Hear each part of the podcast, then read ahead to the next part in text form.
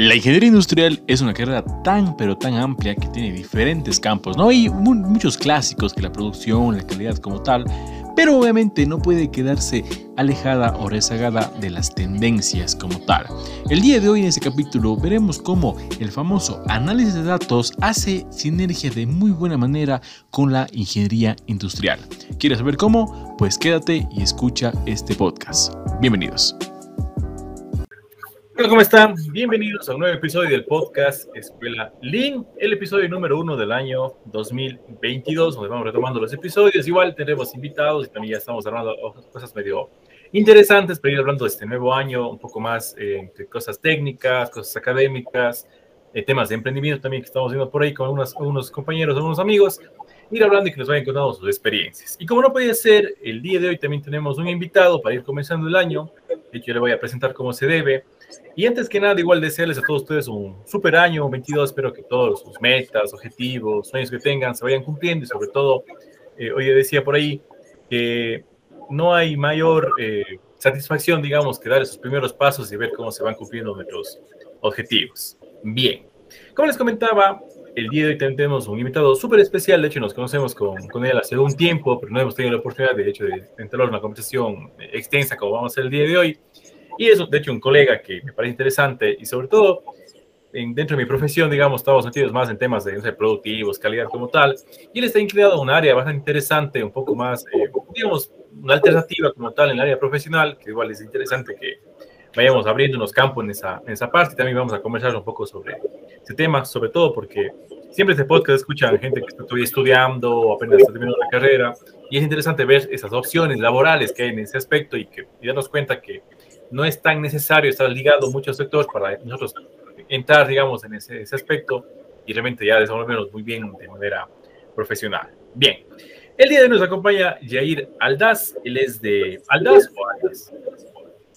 Aldaz. Aldaz. Él es de, de Quito, de hecho es de, Ecuador, de hecho somos colegas. Y para mí es un gusto que estés el día de aquí. ¿Cómo estás? Aldaz? ¿Cómo estás, Jair? Bienvenido, muy buenas noches.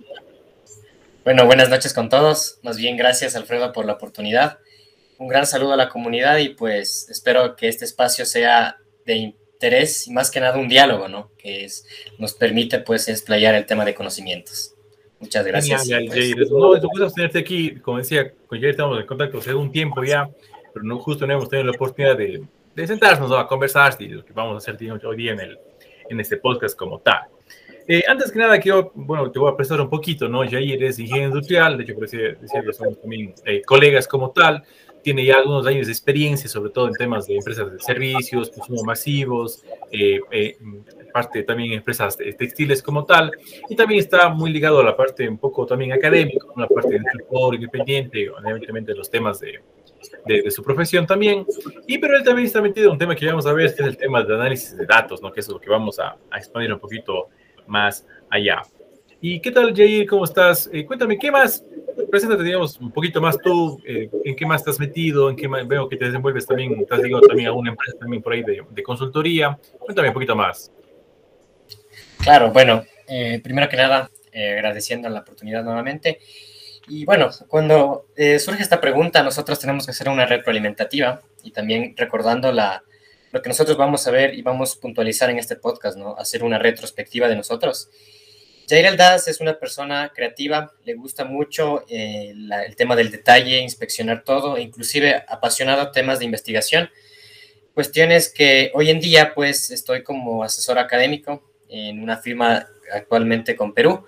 Y bueno, el de, parte, de particularmente, pues, doy clases en temas de gestión de procesos, análisis de datos, manejar Excel, manejar R y bueno, eso estoy actualmente involucrado. Eh, justamente estábamos hablando con Alfredo algunos temas y muchos de ellos era el tema de nuestra carrera, era el tema de análisis de datos, eh, cómo involucrar los programas y pues cómo no integrarlo con nuestra profesión tan linda y tan grande que me ha permitido conocer de este tema.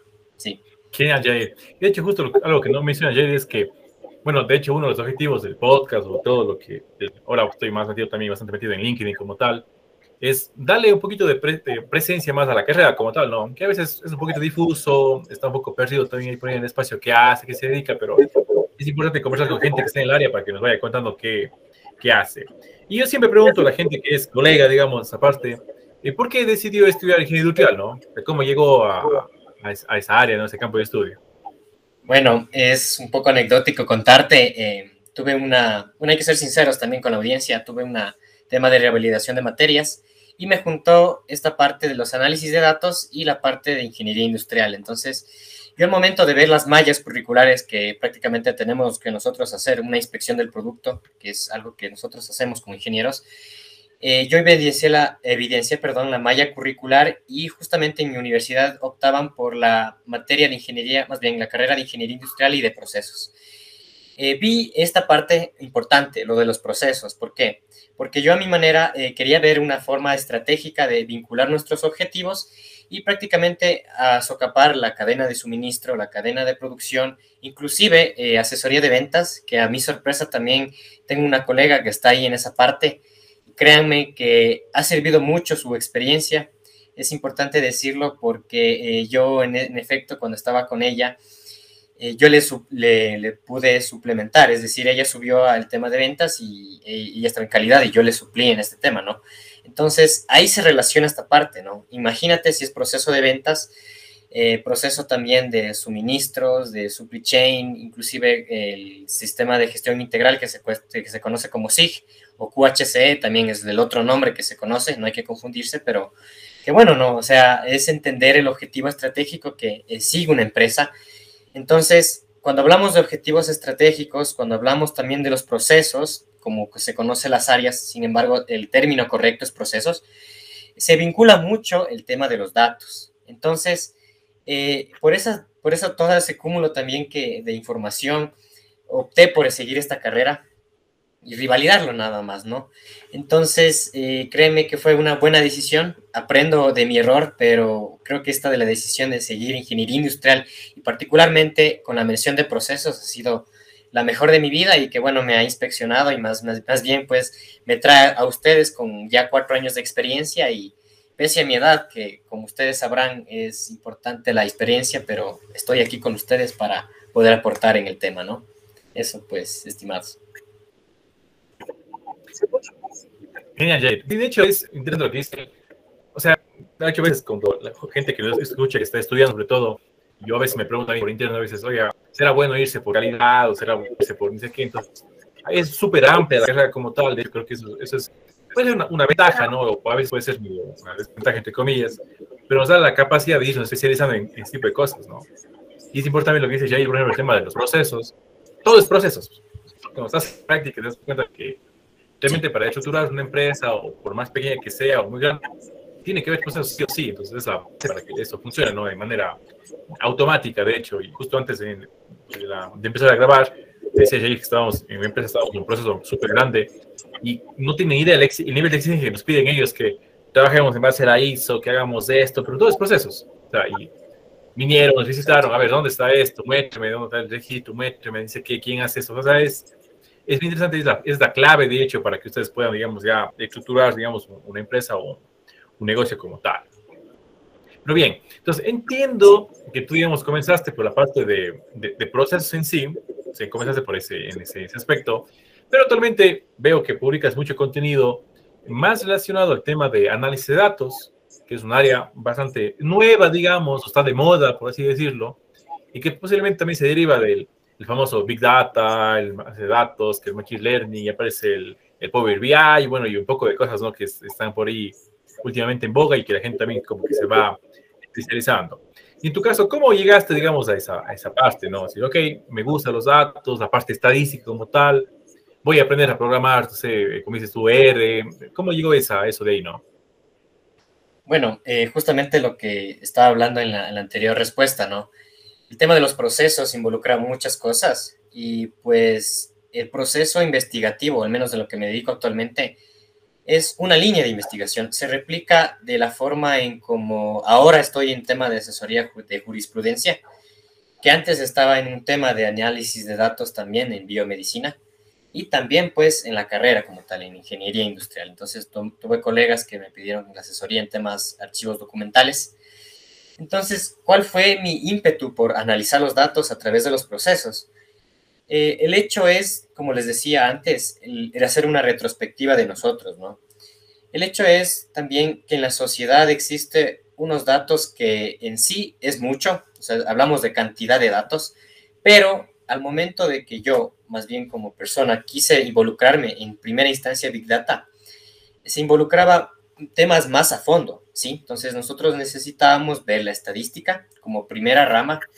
Después de, la estadística puedes ir viendo análisis de datos, el tema de data science, data, data scientific y prácticamente llegar a Big Data. Entonces, este, este paso que yo les digo es un proceso como tal. Entonces, la afición mía es ver análisis de datos porque eh, encontrar la calidad de las personas o la calidad de los datos per se. ¿ok? Entonces, siempre se habla de calidad de datos cuando nosotros encontramos, para hacerse más, más prácticos con ustedes, las miles de columnas son las, la, parte de calidad, ¿no es cierto? Los atributos, el tema de, la relación de la base de datos. Entonces, recordar esto, ¿no? Que, y por qué me apasiona mucho este tema. Mientras más analices las columnas, digamos, los atributos de los datos, dentro de un metadato, que prácticamente se habla dentro de los diccionarios de, funciones de datos, generas más valor. Entonces nosotros hacemos un análisis quali y cuantitativo, ¿ya? Entonces a, ese, a ese punto llego. La conclusión es ir entre la investigación cualitativa y la investigación cuantitativa, que el análisis de datos hoy en día en Ecuador y ni siquiera en el mundo, pues eh, hoy existe y se puede realizar. Entonces, Estamos en tema de coyuntura tecnológica, en tema de coyuntura de datos, que ya voy a hablar también en, próximos espacios, pues el tema este, ¿no? Que al menos en Ecuador, en los últimos dos meses, pues hay un, dato que sí lo soltaré, pues al, momento del avance de este podcast, así que eso, pues, esa es mi, mi, mi, inspiración y mi, mi, pasión prácticamente, análisis de datos y vincularle con la academia. Genial. De hecho, justo, eh, a mí también me parece espectacular cómo eh, actualmente hay, lo que más tenemos es, información, ¿no? Es lo que más hay, datos, como, datos, digamos, como tal, ¿no? Por las redes sociales, por, de hecho, el, que yo use una aplicación o que use, no sé, una, un servicio de streaming como tal, entonces genera full información y al final es ir tomando este tipo de cosas y, trabajando. Me contabas que, por ejemplo, habías trabajado en unos casos medio puntuales. Y, bueno, no sé si puedes contar, pero por ejemplo, ahora me contaste que estás algo en, de algo de jurisprudencia, ¿no? ¿Qué estás analizando ahí, por ejemplo? Mira, a ver, el, más que nada es un tema académico, ¿no? Pero el hecho es de vincular las normas y, justamente eso es lo que estaba hablando con la persona. Y bueno, eso hablamos en otro podcast, bueno, más bien tú, en tu espacio, yo te sigo el podcast desde el inicio. Y hablábamos de la norma, la importancia, ¿no? Entonces, lo que estoy analizando en tema de datos es cualitativo como tal, creo que es bastante evidente. Entonces, en esa instancia eh, se compara las normas, ¿no? Entonces, no, no, te puedo decir el tema como tal, pero sí decirte que eh, se puede comparar la norma de Alemania con la norma mexicana y eh, ver qué rasgos sacas de, esas, de esa comparación y en la final pues interrelacionarlos con la normativa ecuatoriana. Entonces, mira, es un análisis cualitativo, pero la revisión, créeme que es bastante exhaustiva, entonces tienes que ver la norma como tal, entonces eh, es anecdótico comentarte el tema de jurisprudencia, el hecho es de que yo pedí una ayuda a un primo que vive en Alemania, pues que, me facilite la norma, ¿no? Entonces ahí también son las barreras de entrada que se conocen mucho en las, em, en las empresas, en los emprendimientos, que la, información que por BPMN, ustedes saben que es esa, cuestión, algunas cosas no nos permite pues limitarnos y buscarlo, ¿no? Entonces lo que yo hice fue buscar directamente a la fuente y decirle, ¿sabes qué? Eh, primo, necesito esta información, necesito la jurisprudencia de, de la nación como tal y me pasó, obviamente, con la traducción desde, desde artículos puntuales, ¿no? Traducción eficiente, traducción técnica, que hay que tomarlo súper en serio porque eh, yo puedo hacerlo con un traductor de Google, es totalmente se hace. Sin embargo, se pierde cierta colateralidad o cierto tecnicismo que ahí es cuando empieza el análisis de datos desde la lingüística, desde los traductores. Entonces, uno lo que debe hacer, y eso lanzo un tip también, es si hace una legislación comparada en tema de jurisprudencia o en tema de, de ingeniería, nosotros comparamos las ISOs, ¿no es cierto? Entonces comparamos la 9001 con la de responsabilidad social empresarial, que también fue un tema que yo pude socapar. Entonces, eh, es eso, ¿no? Analizar de manera cualitativa cómo se relaciona y sacar de ello los mejores rasgos. Entonces, es eso la invitación a mí, pues, o más bien a ustedes, pues, hacer un análisis también cualitativo y, como no, pues con análisis de datos transformarle a cuantitativo. ¿sí? Genial. De hecho, lo que quiero que entiendan, o sea, lo que quiero que, que se vea es cómo ese, o sea, no todo tiene que ser cuantitativo, ¿no? O sea, datos, números, digamos, y tal cual, sino que sirve de mucho esa parte, ¿no? Y creo, creo que sería mucho más complicado tal vez hacer esa parte cualitativa porque no estás, es, este es mayor a este, o sea, no estás comprando nada, digamos, sino es más bien una... Y me, me imagino cómo es esa búsqueda también de, de, información como tal, como dices tú ahí, es medio, medio complicada esa parte. Y de hecho, e, es interesante porque de otra forma, ya cuando hablamos de análisis de datos, es profundizar mucho más, ¿no? Ir del dato, ir, ir excavando, ¿no? Un poquito más, un poquito más, hasta llegar a algo muy, muy, muy específico. yo siempre decía y comentaba, por llevándolo un poco más al tema industrial, es importantísimo que las empresas tengan esa cultura de datos. O sea, levantar información todo el tiempo, ¿no? No sé, de la parte productiva, de la parte de calidad, que los defectos. O sea, hay, hay un millón de información como tal. Pero también siempre decía que no ganamos nada tener sábanas en Excel de datos de meses, de años, de hecho, en muchas empresas, si no hay ese análisis, ¿no? O sea, ¿qué está pasando? ¿Dónde está? O sea, hay muchas cosas que hacer. De hecho, es, es importante, ¿no? Como justo en el caso, ya ahí está la parte industrial, profundizar mucho en, ya en esa parte para que ustedes como profesionales que están en, en, cualquier área puedan realmente ver qué está pasando, ¿no? O sea, ok, aquí no sé, hay un consumo, que hay una eficiencia, que hay, no sé, muchas cosas que... Por eso es interesante, justo es, es, es interesante este podcast porque logramos hacer ese, ese, parangón, digamos, ahí entre esa parte que a veces eh, uno dice análisis de datos, oye, Big Data está, ah, no, esos son los ingenieros de sistemas, que están más metidos en la parte informática, pero no necesariamente, ¿no? De hecho, necesitaríamos tal vez a alguien que, que conozca el rubro para que pueda interpretar el dato, ¿no? O sea, sepa cómo, o sea, sepa lo que está pasando, ¿no? Esa es la, la parte importante. Entonces, y también te quería preguntar, y tú comentabas algo del, Ecuador, ¿no? Como tal, ¿no? Porque a veces uno dice, oye, Big Data, oye, Machine Learning, oye, la IA, ¿no? Como tal, y, piensa mucho en países ya desarrollados, ¿no? Europeos, Estados Unidos como tal. ¿Y cómo está aquí Ecuador como tal, no? porque yo creía que mucho de ese datos se usa más, tal vez en el tema de marketing, ¿no? Un poquito, en el tema de estudios de mercado en sí como tal. Pero ¿cómo lo ves aquí, no? ya hay algo un aprovechamiento, digamos, serio, digamos, así a profundidad aquí en Ecuador, o todavía hay mucha información que está por ahí y no, todavía no le sacamos mucho el, provecho. Claro, bueno, a ver, en primera instancia, respondiendo a tu primera pregunta, eh, ¿cómo analizar los datos? Bueno, de mi experiencia, eh, yo soy un poco apático con, con, algunos, algunos consultores que dicen quitar los datos atípicos, ¿no? En nuestra cadena de producción, recordamos siempre cuando hacemos un diagrama de control, que se eliminan los datos atípicos, es decir, los que no están dentro de control para hacer los famosos indicadores KPI, CP, CPK y todo lo referido, PP y PPK también que se, se conducen pues a ello. Ahora, ¿cuál es el énfasis que yo doy con el análisis de datos? Y parto con tu idea también, Alfredo, es de que una persona que está ahí sabe de cómo nacen los datos. Entonces, yo desde mi perspectiva veo los datos atípicos como una oportunidad. Entonces, por ejemplo, si yo estoy registrando eh, pues no sé, algún, alguna medición milimétrica y datos atípicos me sale dentro de un rango o dentro de un intervalo de tiempo, yo lo que debería hacer dentro de un tema de digitalización es revisar el error. Entonces, revisar qué pasó y proceder a sacar las lecciones aprendidas, que eso también siempre se saca dentro de, de muchas empresas dentro de procesos, la lección aprendida de por qué saqué los datos atípicos y continuar con nuestro control de procesos. Eso como un ejemplo bastante claro que he podido realizarlo, he podido pues inclusive compartir en un panel en Costa Rica, te cuento el tema del uso de R, ¿no? Que R es un programa, un software libre, me permite hacer temas estadísticos, que bueno, hoy se ha perdido un poco de, la familiaridad del tema, pero créeme que para análisis de datos para eh, hacer el, respectivo análisis, para estudiar inclusive la estadística que yo hablaba en el espacio anterior, se requiere pues estudiar la estadística con R en paralelo. Entonces, yo en primera instancia pues te menciono, Alfredo, que lo importante es eh, ver cómo eh, funciona toda la, suministrada de los datos y poder agregar valor desde tu perspectiva, ¿no? Entonces, aprovecharse del histórico, eso siempre otro, otro tip que doy bastante hegemónico.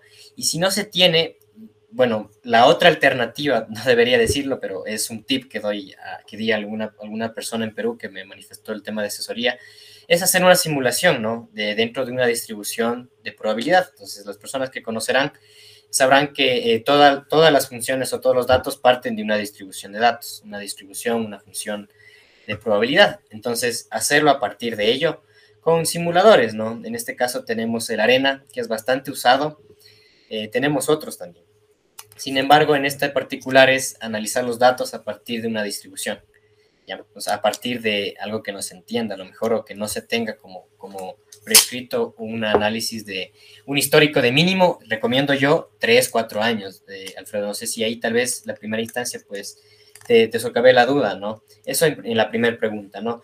Y la segunda pregunta, ¿cómo los análisis de datos se han presentado acá en Ecuador?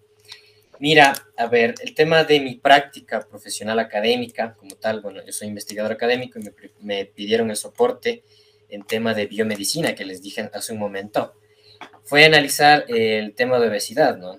Bueno, no les puedo decir a, detalle exactamente, pero mira, se analiza Machine Learning, sí, con el análisis de los patrones de los datos. Entonces, imaginemos esto, eh, Alfredo está en Cuenca y yo en Quito, entonces nosotros necesitamos ver unos patrones. ¿Cómo vemos los patrones con Machine Learning? Entonces, vamos a ir de a poco. Con Machine Learning se despliega el tema del el tema de los, de los análisis con los pronósticos. ¿ok? Entonces ahí hacemos un vínculo entre los famosos conocidos como Random Forest, tenemos el Árbol Tree y tenemos también los clasificadores también, que es parte del Machine Learning, y se divide ¿no? en supervisado y no supervisado. Entonces nosotros, ¿qué es lo que hacemos? Con Machine Learning es hacer, bueno, lo que hicimos con el chico es ver eh, cuál es el pronóstico de las posibles personas que vengan, y cómo ello se vincula eh, dentro del, de qué nivel de obesidad. Entonces, mira, hacemos un análisis cualitativo y lo empatamos con atributos. ¿Ok? Entonces, ¿qué se hace? Eh, eh, yo también tengo que manifestar este tip. Cuando hay este tema de, manifestaciones cualitativas, tú en R o en más bien en Jupyter, que yo pude optar por esa ayuda, transformarle de un nivel de obesidad cero, mórbida quizás, o en ergonomía se habla, se habla también de la parte mórbida, ¿no? transformarlo a 0 o 1 o 0, 1, 2, 3. Entonces, tú esa transformación lo haces, pero analizando cualitativamente. Entonces, es lo que yo decía en el anterior espacio, ¿no? Saber que cualitativamente qué es lo que yo quiero y transformar en mayormente lo posible cuantitativamente. Entonces, ¿qué es lo que pasó con el chico? Lo que pronosticamos es que en esa muestra, en efecto, el nivel de obesidad va a crecer. Eso les puedo decir que prácticamente COVID ha pronunciado esta parte, ¿no? Al menos en, niños, al menos en de 24 en adelante, el, nivel de obesidad se pronostica pues que sí se va a elevar. No te puedo decir exactamente cuánto, pero como lo hicimos con Random Forest, comparando Random Forest, Árbol Tree, y mira, entonces nosotros comparamos los que son modelos de pronóstico y vemos cuál es el mejor. Entonces eso también es mi, es mi tip y mi, bueno, mi soporte de la primera pregunta que tú me manifestaste, eh, Alfredo, no sé, pues tengas alguna cuestión, yo encantado pues eh, de ampliar la información. Genial. Yo imaginaría, digamos, que tal vez a nivel local aún no está muy explotado, ¿no? Eso de decir, ok, tengo datos, pero digamos, análisis, como dices tú, profundo, académico, muy bien investigado, ahí estamos medio de pañales, digamos, en esa parte, ¿no? Y de hecho es un campo eh, laboral, digamos, para gente que se interesa bastante amplio, ¿no? Para entrar en ese, en, en ese tema como tal. Y tú ahorita mencionar algunos términos, ¿no? Que son muy propios, ¿no? La, me imagino que hay las bibliotecas como tal, que este tipo de cosas, ¿no? Y tú estás en R, y por ejemplo, y de hecho para la gente que quiere aprender eso, ¿qué tan difícil es para alguien que, o sea, aprender un programa como R o meterse más en la parte estadística como tal? ¿Es medio complejo? ¿Alguien que se anime como tal? ¿Qué bases necesita? Etcétera. Ya, a ver, bueno, eh, más bien yo me siento bastante contento que las otras dos inquietudes estaban bastante aclaradas, ¿no? Eh, en primera instancia, R, hacer un software libre, me permite em, ver con otras personas, hacer una comunidad. Y eso créeme que es resultado de ver muchos webinars. También participé en, no sé si escucharon tal vez el R Weekend que organiza la Sociedad Ecuatoriana de Estadística. Obviamente, esto es una pauta no pagada, pero es muy bueno lo que las, eh, las involucraciones académicas que menciona. Y la conclusión es que R está apalancado con una comunidad. Entonces, nosotros tenemos esa ventaja de que eh, si en una comunidad estamos manifestando ciertos, ciertos errores, ciertas eh, anomalías, preguntas, pues con la comunidad seguir adelante. Yo recomiendo R, como les decía, aprenderlo con la mano de la estadística y eh, formulando el, de un texto que al menos, bueno, yo lo tengo aquí, es de Lynn Marshall, eh, Estadística para Administración y Economía. Son ejercicios que tú puedes apalancarlo y usarlo con, con R. Entonces, es, créeme que es bastante intuitivo al principio es un poco engorroso, bueno, tú sabes, es líneas de programación, tiene un poco de interfaz, hay que aceptar una interfaz gráfica, quizás no la tenga, pero cada síntesis de error te dice qué exactamente tienes que hacer. Entonces, créeme, para mí, estudiar análisis de datos, nuevamente en parto de estudiar con la estadística y paralelamente con R, entonces es prácticamente fácil. Eh, yo también hago mención a Rocío Chávez, una, eh, colega también de estadística, de PhD incluso en esto, te manifiesta lo mismo. Dice estudiar estadística, pues con R. Incluso dice R antes de estadística. Entonces, R, eh, lo que manifiesta ella, ¿no? R, estadística y análisis de datos. Sin embargo, si nosotros hacemos los tres en paralelo, créeme que vamos a aprender más porque estamos aprendiendo tres cosas a la vez. Eh, es un tema de funcionalidad cerebral también, no me quiero meter mucho en, en tema de esto de la, de la neurociencia quizás, pero al aprender tres cosas a la vez, eh, tú llegas a un conocimiento con un valor agregado eh, tanto esencial para poder replicar. Entonces, la academia y los análisis de datos te permiten replicar esta información. Y para cerrar también esta parte de tu pregunta, la opción de temas de academia también se opta para replicar dentro de las empresas. Entonces, nosotros tenemos que ver análisis de casos de estudio, que en inglés es a case of study. Entonces, yo te, invito también a ver estoy soltando otro tip, pues en Google Scholar pones, pones case study de cualquier tema y te sale, ¿no? El análisis de datos. Y bueno, más bien en Ecuador justamente estaba viendo un paper, incluso yo no sé si tal vez lo viste, eh, Alfredo, yo lo publiqué en LinkedIn, que es también mi red, que yo estoy siempre ahí constantemente, igual Alfredo, les invito a ver, LinkedIn de Alfredo es bastante hegemónico. Y yo lo que concluía era que primero se estudia mucho el tema de análisis de datos aquí en Ecuador y se tiene más de 500 publicaciones. O sea, nosotros tenemos papers, investigación académica de máster, investigación académica pues de posgrado, el tema de análisis de datos. Y para mi sorpresa, en el puesto en el puesto 2 se encuentra industrias, perdón, en el puesto 3 se encuentra industrias. Entonces, análisis de datos, medicina e industria son en estos tres puestos. En investigación académica, pues, cómo se se va apalancando la esfera y poder agarrar el conocimiento. Entonces, es importante, sí, para la persona que, me escucha, si, si, no está, si no tiene una opción laboral, si a lo mejor no está trabajando, eh, para mí, yo lo que a mí me, ha reflejado mucha importancia es ver los papers, ver los casos de estudio, ver los casos de éxito también que se conoce, pero eh, bueno, ese es un tip más, ¿no? Una búsqueda de case study. Entonces, verlo desde ahí, ¿no? Y ver, analizando cómo da tu lectura y tema de análisis de datos, pues como no, es ver, vincular los patrones, cómo hizo el método, nuevamente involucro el método, que es un proceso. Entonces, nuevamente la carrera vuelve, vuelve a agregar valor cuando estudiamos los procesos. Un proceso en investigación es la metodología. Sí, eso pues, estimado. Genial, Jay. De hecho, genial los tips que das como tal a la gente que, o sea, es alguien que se nota, ¿no? Que ahí estás muy metido en el tema y sabes, ¿no? O sea, estás en la práctica, trabajas y, al final todos los días igual vas aprendiendo algo, ¿no? otras cosas, me, me el trabajo. ¿Y cómo es en la, en, la, práctica, no? Digamos, yo tengo una empresa como tal y tengo una sala de datos, pero ¿cómo, cómo sería, digamos, bueno, en tu caso que es, digamos, oposición independiente, una cosa es que alguien te busque, sabe que tengo datos de mis pacientes de hace 10 años y quiero ver qué hago con los datos, ¿no? O sea, qué, qué puedo sacar como tal. Ah, o, o, o, tú vas a una empresa y dices, sabe que yo puedo estar analizando esto, ¿no? Pero puede que la empresa no tenga los datos, ¿no? Entonces, recién va a empezar a levantar como tal y, y pasará mucho tiempo para que tenga un histórico y etcétera, ¿no?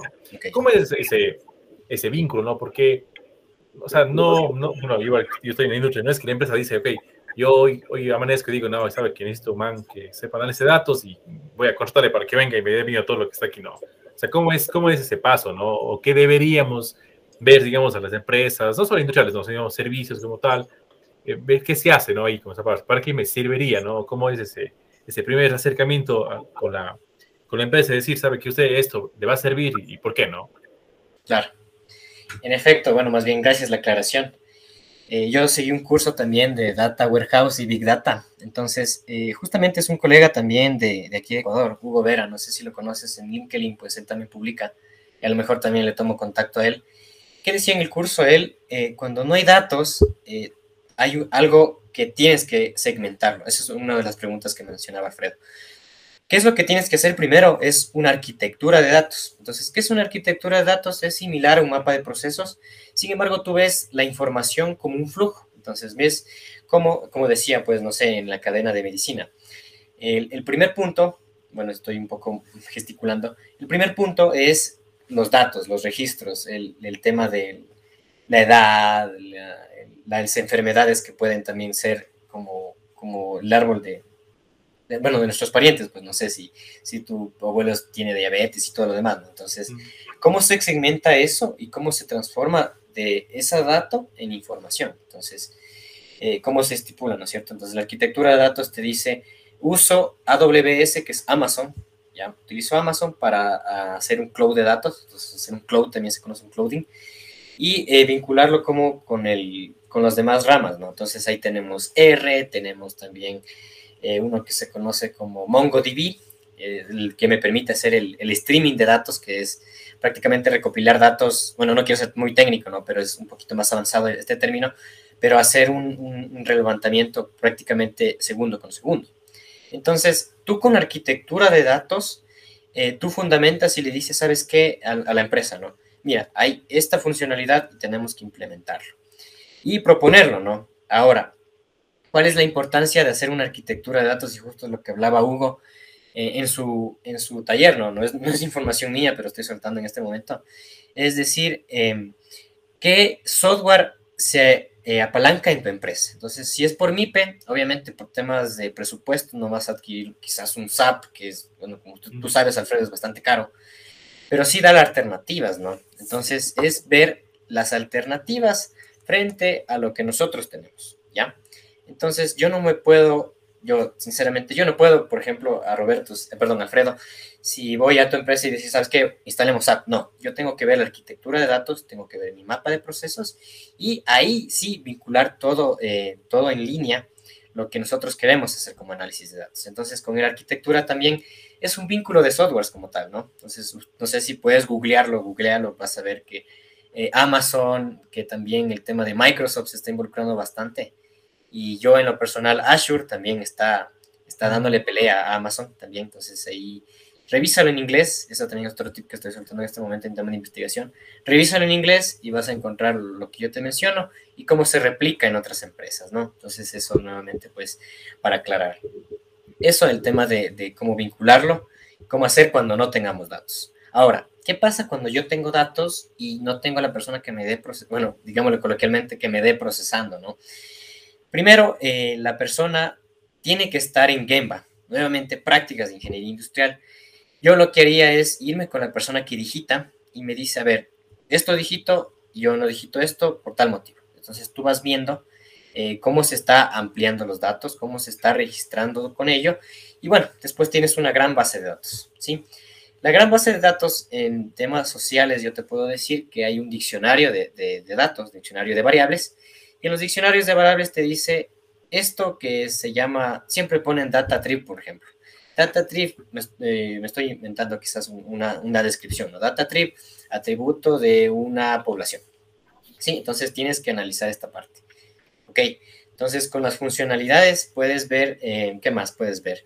Revisar lo que, los patrones, revisar mucho, por ejemplo, lo que es el tema de ah, las tendencias, los pronósticos como primera instancia, ¿no? Ahora, traigo un ejemplo más también que fue hace un, mes también, el tema de elecciones, ¿no? Fue bastante coyuntural. ¿Y qué es lo que hicieron?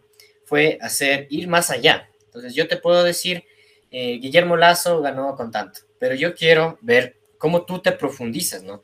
Entonces, yo quiero ver si por cada sección o cada recinto, cuántos nulos hubo. Entonces, vas a profundizar. ¿No es cierto? Entonces también un dato interesante que, te puedo decir de este análisis que manifestado un profesor, bueno, es de la Universidad Central, tuvo una participación de webinar justamente con un colega de ingeniero informático y manifestaba que qué raro que en una mesa electoral, así analizando, ¿no? Haya tantos ausentes, pero ganó cierto, cierto, no quiero sectorizar, pero cierto eh, presidenciable que a la final prácticamente no, denunciaba mucho en, temas de encuestas que elevaba, ¿no? Que la mantenía en la primera. Entonces, lo que yo te menciono es cómo tú das la profundidad, cómo tú quieres dar la profundidad y poder no dar, eh, eso también es un dato erróneo, un error también garrafal, solo poner histogramas, no, para nada. Tú tienes cuadrículas, tienes más, más infografías que te ayudan pues a comunicar con la gente. Y otro tip que estoy dando también análisis de datos. Y bueno, es nuevamente citar a, la Sociedad Ecuatoriana de Estadística que manifiesta el storytelling, ¿no? Storytelling que te manifiesta como, no sé, por ejemplo, Alfredo en la parte de producción y yo en la parte de, informática, por así decirlo, como yo me vinculo con Alfredo para que me pueda entender. Entonces, storytelling te sirve bastante y bueno, más bien puedes profundizar y ver hacia dónde quieres llegar. Nuevamente llega el tema de objetivo estratégico que siempre, siempre lo debes apalancar y que la carrera, eh, por, mi buena, mi buena experiencia, pues la carrera me ha dado este vínculo, ¿no? Con el análisis de datos y la objeción estratégica. Genial, Jair. Y no me das tema cosas súper interesantes. El tema es, tú dices, no, ir, ir al Gemba, ¿no? ir a, ver dónde pasan las cosas, estar con la, con la gente que digite como tal y, empaparte. Pues. sobre todo si eres alguien externo a la empresa o al como tal, obviamente saber cómo son los datos, cómo recopila, qué cantidad, cuándo, dónde, todo eso ahí para ver cómo, cómo funciona en, ese sentido, ¿no? Y lo que me hizo también súper interesante esa, esa parte, ¿no? Que si, si, nos damos cuenta, analizamos, todo es datos, ¿no? O sea, todo lo que hacemos, todo lo que... Y al final es saber cómo como dices tú, qué tanto quiero profundizar en esa, en esa parte, ¿no? O sea, qué tanto puedo yo llegar a, a realmente a, a, digamos, a establecer algún tipo de relación con algo bien específico que yo deseo. Y nombres también, por ejemplo, R, Azure, por ejemplo, de Microsoft. Y, por ejemplo, no sé si le manejes o como tal. Y, ahora está de moda el famoso Power BI, por ejemplo. O sea, ¿cómo está esa, esa herramienta? O sea, es, es, práctica, hay mucha gente que se está votando del, del, Excel, digamos, típico, ¿no? Más allá, porque ya da los gráficos solitos, solitos, entre comillas, ¿no?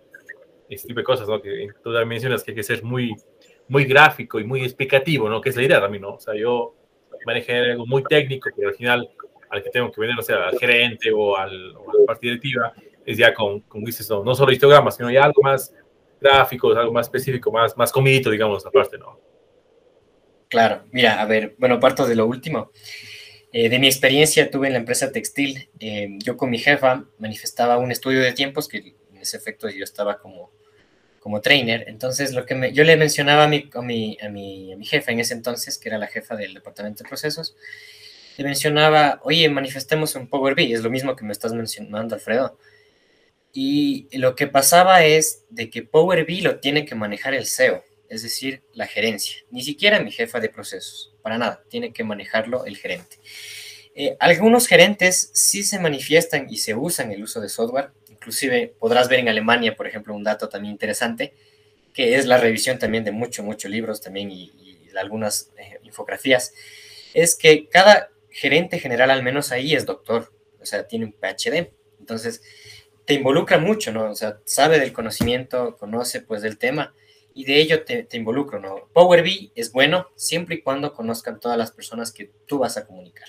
Con eso quiero decir que tú construyes el dashboard conocido como cuadro de mando integral Balance Scorecard BSC, que ya lo vimos, que también Alfredo en sus podcasts lo, manifestó.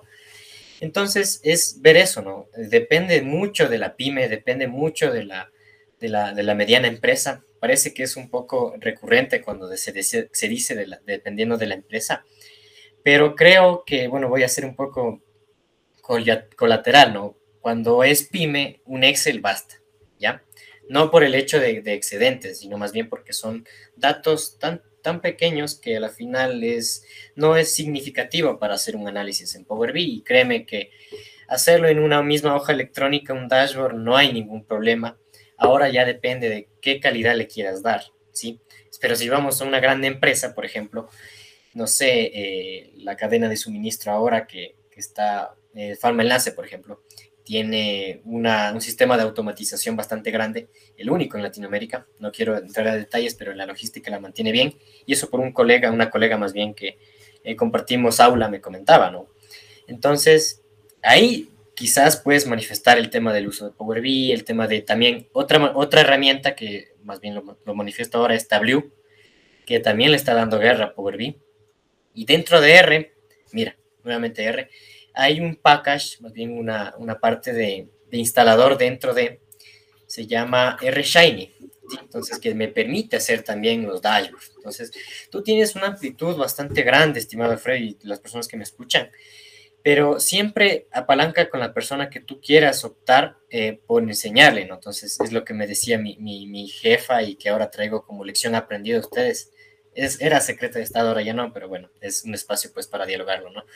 Entonces, me decía ella, hazlo en Excel porque yo manejo Excel y es una empresa no, no, que no requiere tanto esto y otra empresa, otra, otra área también se dedica más a ello, entonces tráemelo por favor en, en Excel. Entonces le dije, claro, no hay problema, es la amplitud de ella, es el alcance de cómo tu proceso, obviamente el alcance, siempre el alcance de un proceso, el alcance de una profesión, el alcance de un área es muy importante. Créeme que en temas de investigación también, para que no te vayas a las ramas, vaya, anda al alcance y créeme que con eso vas a vincular la herramienta, vas a vincular si es Power BI, R o al W. Ya depende. Sin embargo, yo recomiendo R, como todos, pues R Shiny es un código abierto, te permite a llamar a la comunidad, te permite pues vincular, preguntar. Hay espacios también, webinars en inglés semanales. Obviamente el idioma tal vez no te pueda dar, pero es eso, mira, yo también no sé inglés, pero se intenta ver cómo se desarrolla el dashboard y prácticamente es tan, tan interactivo esta parte que lo entiendes. Es, es, medio, es un tanto raro, ¿no? Pero lo entiendes. Sí, eso más bien, no sé si ahí estamos bien con tu duda o me olvidé algo, quizás ya me apasioné un poco, Alfredo, pues... No, genial, Jay, no, de hecho, es genial los tips que das como tal, y es algo clave que dices tú, de hecho, yo también estoy en una empresa que va camino a ser grande, digamos, pero como estamos el Excel como tal, y el Excel igual tiene 10.000 funciones que nadie utiliza. Entonces es muy completo en muchas cosas. Y como tú, no hay que complicarse mucho, ¿no? O sea, ¿para qué vamos a inventarnos el, el, agua tibia si es que es lo que mi empresa necesita, la realidad como tal, no es un estado en sí? Pues tú hay empresas, no sé, como nombre, la Nestlé, la Coca-Cola, que tendrán millones de datos, ¿no? O sea, miles de millones de datos al día como tal, que una empresa que tal vez tendrá una posición de, diaria, ¿no? Semanal, como tal. Entonces es mucho más son grandes diferencias que existen ¿no? en esa parte de necesidad, ¿no? Y sobre todo, es importante también no caer a veces en una especie de, como, de la novedad, ¿no? Ah, todos son Power BI, me voto a hacer Power BI, y así, y resulta que he sido pagado. Ni sabido que he sido pagado, entonces, entonces cosas así. Entonces, mejor profundizar muy bien las reglas que manejas y de hecho te sirven. Y está bien, ¿no? De hecho, en algo en el, en el link se habla mucho de esto también, es como que no complicarse mucho la vida, sino más bien optar porque realmente sirve a la empresa, ¿no? Lo sencillo, lo simple, lo que realmente dé, resultado en ese, en ese punto, ¿no? Como tal. Bien, Jair, hemos conocido full, full de estos temas, digamos, yo creo que es un tema súper amplio, ¿no? Nos da para hacer 10, pod, 10 podcasts de, del tema como tal y producción cada vez en esa, en esa parte, ¿no? Y para ir más casi que más o menos eh, cerrando la de análisis de datos como tal, eh, tú estás vinculado también a la parte eh, netamente eh, académica, digamos, ¿no? Un poco más eh, también la parte investigativa como tal. Bueno, en tu caso lo llevas de, de la mano con la, el tema de datos, pero también estás en la parte, estás vinculado también a una empresa como tal en ese sentido, y también estás vinculado a, una empresa, a la parte de, de instructor también, ¿no? O sea, de, de, de, enseñas también en ese sentido, ¿no? ¿Cómo es tu faceta ahí, no? Porque yo a veces pensaría que si tú estás metido en los datos, tal vez es un trabajo un poquito no, no sé si decirlo, solitario, ¿no? Se te dan dos datos y tú te puedes hacer tus cosas como tal, ¿no? Pero ¿cómo es en cambio esa parte ya de, de tuya de dar, enseñar a alguien o cómo está, o, o también qué herramientas utilizas también en esa parte, ¿no? Claro, bueno, para argumentar tu primera parte, eh, el hecho es cómo nosotros manifestamos dentro de la empresa, ¿no? Entonces en Excel puedes encontrar miles de funciones y ahí es lo que encuentro el software una alternativa. Entonces R, por ejemplo, me manifiesta el tema de infografía, por ejemplo y se puede vincular Excel con R, claro. Se puede vincular Excel con Power BI totalmente. Eh, también. Coge también base de datos del SQL, famoso SQL. Entonces es como, como tú lo adaptes. Y bueno, otra cosa, otro tip antes de responder tu pregunta.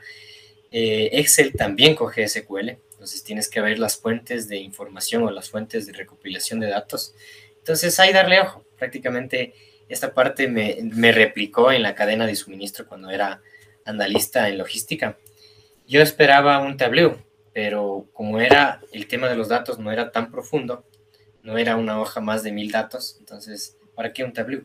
mejoras en Excel y yo te vinculo con el SQL. Entonces, lo que hizo en ese caso el jefe de sistemas prontamente es vincularlo. Esto no me lo dijo, pero yo me di cuenta. Entonces, es como tú lo anexas, ¿no? Entonces, muy importante, súper importante cómo, cómo te das a conocer, cómo conoces tú los datos y cómo tú quieres profundizar con los demás. Entonces, eso como primera instancia.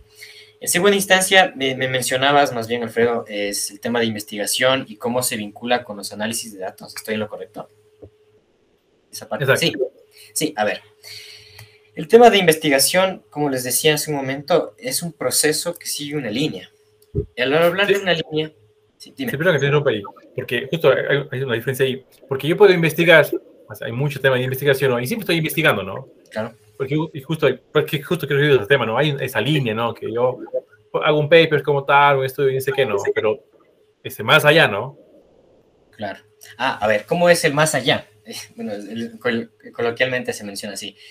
La opción de dar una investigación con los análisis de datos es de que tu tesis o tu paper sea replicable. ¿Y sabes cómo se replica, estimado Alfredo y estimadas personas que me escuchan? Con Machine Learning.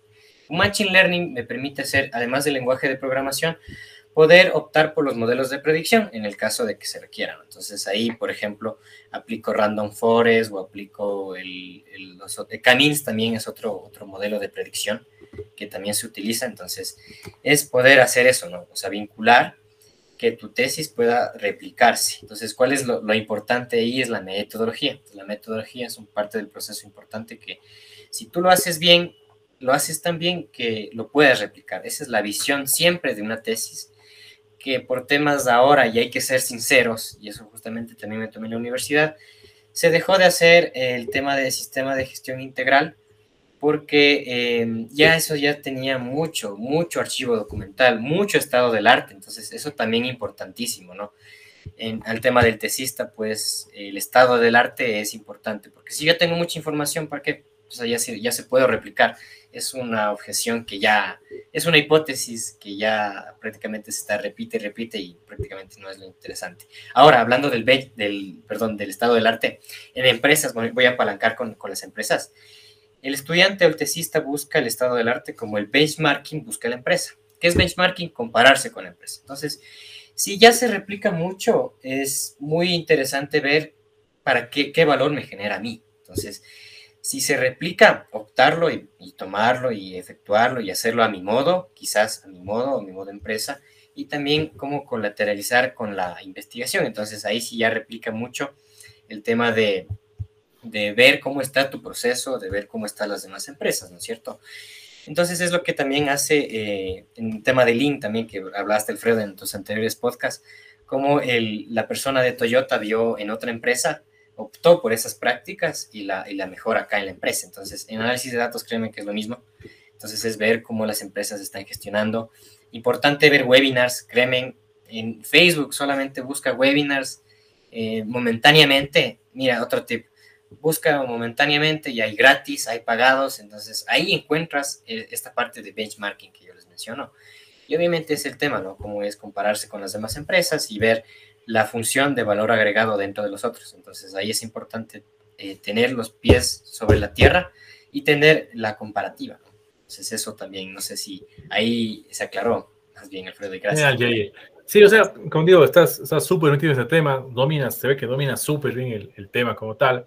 Y para casi ir terminando, siempre igual les pregunto a todos los, los invitados, ¿qué tips, películas, series de Netflix, libros como tal, recomiendo para la gente que quiere meterse en ese tema, ¿no? En datos como tal, y que interesa como tal, sea no de la carrera industrial o alguien que esté ligado más a la tema informático, datos como tal. ¿Qué recomiendas, no? Que, que lea, que vea, ¿Qué, ¿qué tips tienes por ahí? Claro, bueno, como ustedes saben, estimados, este es apenas un minúsculo paso para el análisis de datos súper abierto, así como el Big Data es súper abierto, créanme que este podcast también es abre a esos temas, ¿no? Entonces yo encantado pues eh, de socapar este, este, tema, ¿no? Desde mi perspectiva y desde mi experiencia. Como ustedes saben, he estado involucrando las lecciones aprendidas y compartiendo con ustedes. El tema de los libros o el tema de podcast o algo que puedo yo recomendarles en lo personal, bueno, yo ya lo mencioné, el tema de análisis de datos con la estadística es la mejor manera, es hacerlo con el libro Estadística aplicada a, los negocios y la economía, eh, del escritor Lynn Marshall, Lee Marshall y Mason, que lo, encuentro aquí, entonces es el libro que yo tengo en, físico. Sin embargo, en digital sí lo puedes optar, sí lo puedes ver. Eso, y en R, yo recomiendo Data Analytics with R, del autor eh, Shirudi Cowley. Bueno, ahí es S-H-U-R-U-T-I Cowley. Te manifiesta súper rápido un proceso, cómo se tiene que dialogar el tema de R. Entonces ahí prácticamente es una lectura buena porque es un valor agregado que te, que te ayuda pues en el tema de, de, estos, de estos temas, ¿no es cierto? Otro caso también y que recomiendo mucho si quieres implementar análisis de datos, ya lo manifesté, Case of Study, manifestar eso como una alerta en Google Académico es la mejor opción que te puedo optar. Entonces ahí lo que vas a tener es información a la mano, información del 2021, del 2000, bueno, 2022 escasamente son cinco días, pero de otras, de otras, de otras fechas también lo puedes encontrar. Yo recomiendo también el tema verlo entre 4 y 5 años. Eso es súper importante porque a partir de 6 años es poco desactualizado. Sí, entonces hay un, hay un por ejemplo, justo hablábamos de las, del estudio de la, de la, de la medicina, ¿no? Entonces ahí hay uno que en México, ahí se lo hizo. Entonces ahí búscalo en Google y vas a encontrarlo enseguida. Yo sé que sí. ¿Qué más? Eh, yo recomiendo también podcast, el, uno que es de mi colega ponente que yo le invité alguna vez en unos espacios cuando estaba hablando con, con Greenbox, cuando estaba, más bien cuando estábamos en el programa con él, ellos también manifiestan esto, ¿no? Entonces, importante hablarlo y lo hablamos dentro de, de R, ¿no? Como expansión latinoamericana. Y de él manifestó un podcast que me parece bastante interesante, te manifiesta más en, en, en todos los procesos, en el sector alimenticio, en el sector también de ventas. El podcast se llama Aquí se habla de datos, ciencia de datos y más, de Roberto Esteves. Entonces ahí vas a encontrar un logo de MASAP, entonces ahí vas a ver que cómo se está vinculando, incluso él habló mucho de los datos del fútbol, entonces ahora, a ver, estamos en Ecuador, entonces él analizó a Emelec, ¿ya? Entonces mira, entonces cómo se analiza todo. Y la profundidad que le dio él es el tema de los pesos, o sea, imagínate, analizar los pesos de los jugadores y en base a los pesos, cómo metió, o más bien cuántos goles metió, el, el más pesado, cuántos goles metió el menos liviano, en ese caso, pues eh, si me preguntan a mí, pues el, yo entraría en el tema del más liviano, ¿no? Entonces ahí como tú te comparas, ¿no? Entonces es lo que yo hablaba en la retrospectiva. ¿Qué más recomiendo? Recomiendo eh, meterse mucho en el tema de, los, las noticias, ver qué pasa con el Big Data, eh, ver infografías en estatista, en estatista. Créeme que en el inglés se habla mucho del tema. Se ve cómo haces las infografías. Entonces, Alfredo, mira, tal vez si puedes revisar y tú quieres hacer una infografía, como un gran estado del arte, un comparativo estatista te presenta las infografías bastante hegemónicas y bastantes pues colaterales. Entonces, tú puedes en sí puedes ver cómo, cómo está haciendo un histograma, qué le está quitando, que si le pone el eje X, que si le pone el eje Y. Bueno, ahorita estoy un poco pues gesticulando, pero es eso, ¿sí? Ver de entre todo esto, pues apalancar lo que tú necesitas. Genial, Jair. Súper, me parece súper interesante todo lo que has comentado y estoy seguro que va a ser de súper autoridad a quien esté en ese tema, ¿no? Y como, como dices tú, no es solo analizar como tal, sino también es cómo mostrar, ¿no? Que la demografía es como tal, cómo es información que puede ser súper compleja, digamos, hacer súper sencillo con un gráfico que todo el mundo entiende esa parte. Jair, el tiempo es tirano, hemos pasado ya, ya creo como 50 minutos hablando, ha sido una buena charla como tal. Y ya para ir terminando, únicamente quiero preguntar, ¿cómo te puede encontrar la gente a ti? ¿Cómo te puede, dónde te, dónde te encuentra toda la gente que está interesada tanto en ese tema que manejas como tal? ¿O que busca una asesoría, algún tema en, este, en especial? Eh, bueno, gracias Alfredo, en primera instancia por este espacio. Como ustedes saben, es bastante amplio el, tema. Sin embargo, en temas de redes sociales, yo me manifiesto o siempre también eh, comparto dentro de tres redes importantes. Primero, el red LinkedIn, que me puedes encontrar como linkedin.com eh, slash JH o directamente como Jair Aldaz, J-H-A-I-R, Aldaz. Entonces ahí me vas a encontrar. Si sale de amigos en común con Alfredo, pues sabrás que soy yo. En tema de Facebook también yo estoy publicando constantemente. Alfredo también me conoce que ahí estoy vinculando el tema de investigación, estadística y análisis de datos, hacer un match, ¿no? Inclusive pues a partir de memografía que ahora se conoce, ¿no? Como Jair Aldaz, de la misma forma, sin tilde en la segunda A, me encontrarás y bajo del nombre me encontrarás como investigador, entonces ya sabrás que es mi, perfil. Otro perfil que también utilizo y es un poquito coyuntural, pero sí se analiza ciertos datos sociales y también se vincula mucho con, la opción técnica desde la academia, es Twitter. Twitter me encuentras como arroba incógnita JH, incógnita, J con mayúscula, H eh, minúscula. Ahí encontrarás también temas relacionados. Entonces, Alfredo, también te invito a formar parte de Twitter. Estamos con tendencias pues que son colaterales, pero sin perder la tecnicismo, creo que es importante. Y también, más bien para cerrar, y si me permiten pues decirles a todos que desde la academia se tiene que hacer el vínculo de la sociedad, se tiene que hacer el vínculo con análisis de datos y como no, disruptir eh, esta mentira que la academia no puede inmersirse en este tema de, de, más bien de, la, de las sociedades, de lo social y todo lo demás. Pues eso, eso, estimado Alfredo. Gracias. Genial, Jair. Ha sido un gustazo tenerte realmente el día de aquí. Creo que, como digo, eres, eres, siento que eres un experto en esta área, ¿no? Te gusta lo que es, sobre todo, que es lo importante. Y como comentaba, hay mucha gente que nos escucha, sobre todo son estudiantes, gente que está terminando la, la carrera como tal y interesante darles ese otro campo de visión, ¿no? Otras alternativas que en el área profesional como tal y como tranquilamente puede ser muy vinculada, ¿no? Lo que siempre les digo, métanse en inglés, aprendan a programar, en este caso, por ejemplo, R, por ejemplo, como dice Jair, como tal, y siempre estén vinculados, ¿no? Siempre estén pegados a las tendencias que van, que van saliendo, ¿no? Sobre todo este tema de la pandemia que todavía estamos, ha acelerado muchísimo, muchos temas como tal, que tal vez iban a 5 o 10 años, que ahora se nos vinieron, digamos, encima, y todo está cambiando muy rápidamente y como profesionales no nos podemos ir quedando atrás en ese, en ese plan. Jair, una vez más, muchísimas gracias por tu tiempo. Realmente ha sido un gusto tenerte aquí. Y como dices tú, este tema es súper amplio y de seguro habrá muchas más oportunidades para que sigamos conversando sobre este tema. Listo, pues eh, un gran saludo a todos. Gracias a este espacio. Eh, no olviden en redes, yo estoy totalmente abierto a preguntas, abierto a sugerencias. Igual Alfredo, creo que estamos en la misma línea estamos ayudando a la gente, estamos ayudando el tema de sociedad y, como no, con los datos y, como no, pues con la academia. Muchas gracias. ¿Qué Jair? Un gustazo. Cuídate. Gracias. Y pues bien, así termina el capítulo del día de hoy. Muchísimas gracias a todas las personas que siguen este podcast y recuerden que pueden encontrarnos en las redes sociales como Alfrequito, este servidor, en Instagram, LinkedIn, Facebook, etc. Y este en TikTok. Y pueden buscar este podcast en Spotify, en YouTube, en Google Podcasts, en Castbox, como Podcast Escuela Link. Y nos vemos en un siguiente episodio. Chau, chau.